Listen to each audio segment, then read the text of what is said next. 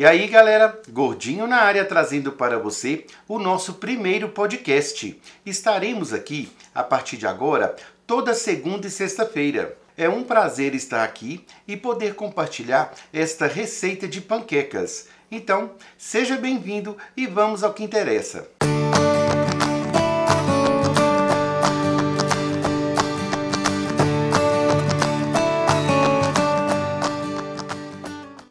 A origem das panquecas se deu por um acidente de percurso.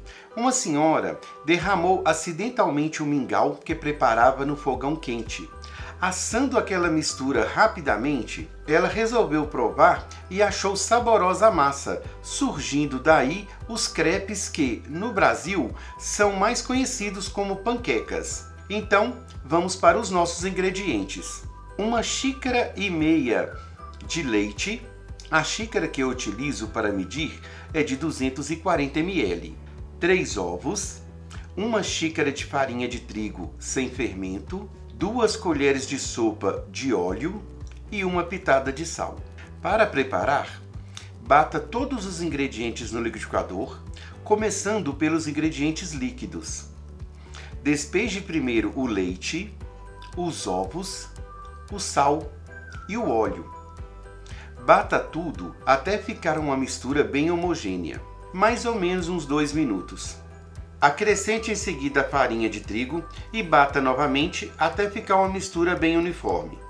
Agora vai uma dica: se a farinha de trigo ficar agarrada nas laterais do copo do liquidificador, desligue-o, passe uma espátula ou uma colher para agregar a farinha na massa e ligue novamente para terminar a mistura. Nunca coloque colheres ou outros utensílios no liquidificador enquanto estiver funcionando. Em fogo médio, unte uma frigideira antiaderente com um fio de azeite e vá despejando a massa utilizando como medida uma concha média.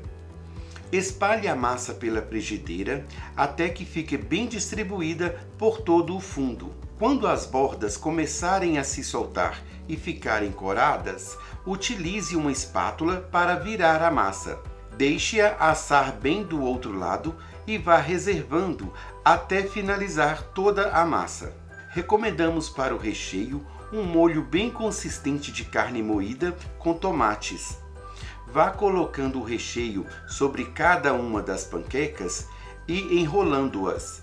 Cubra o fundo de um refratário com um pouco de molho e vá colocando as panquecas enroladas lado a lado. Para finalizar, despeje o restante do molho, coloque queijo ralado de sua preferência e leve ao forno para gratinar. Sirva em seguida e bom proveito! Muito obrigado por nos acompanhar e seja bem-vindo. Visite também o nosso site em gordinhonaarea.com para obter essa receita por escrito. Um grande abraço, fique com Deus e tchau, tchau!